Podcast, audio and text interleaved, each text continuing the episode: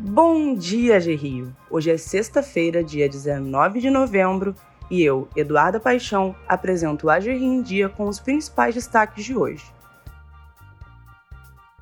Semana da Integridade 2021 Na próxima semana, do dia 22 ao dia 25, acontecerá a Semana de Integridade 2021 na AGRI.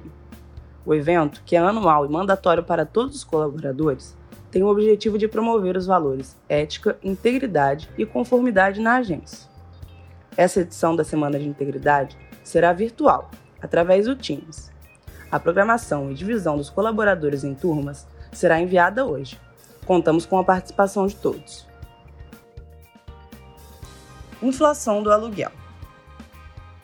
O índice geral de preços do mercado avançou 0,76% na segunda prévia desse mês, informou nesta quinta-feira a Fundação Getúlio Vargas.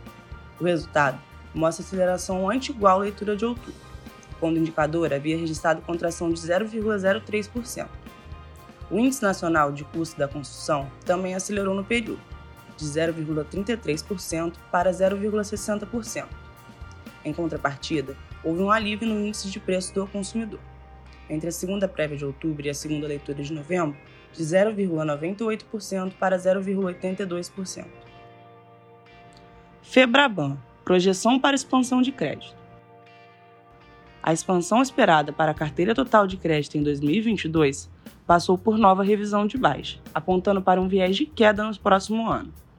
Segundo a pesquisa Febraban de Economia e Expectativa, divulgada nesta quinta-feira. Na segunda revisão seguida para baixo, a alta esperada passou de 7,4% em outubro para 7,3% em novembro. Mais uma vez, refletindo a deteriorização das perspectivas econômicas e as condições financeiras ainda mais restritivas em razão da alta mais acentuada da taxa de juros. Em agosto, a alta esperada era de 7,8%. Covid-19 Dados levantados pela Secretaria de Estado de Saúde indicam que a maioria das internações por síndrome respiratória aguda grave em que a causa é a Covid-19, é de pessoas não vacinadas ou com esquema vacinal incompleto.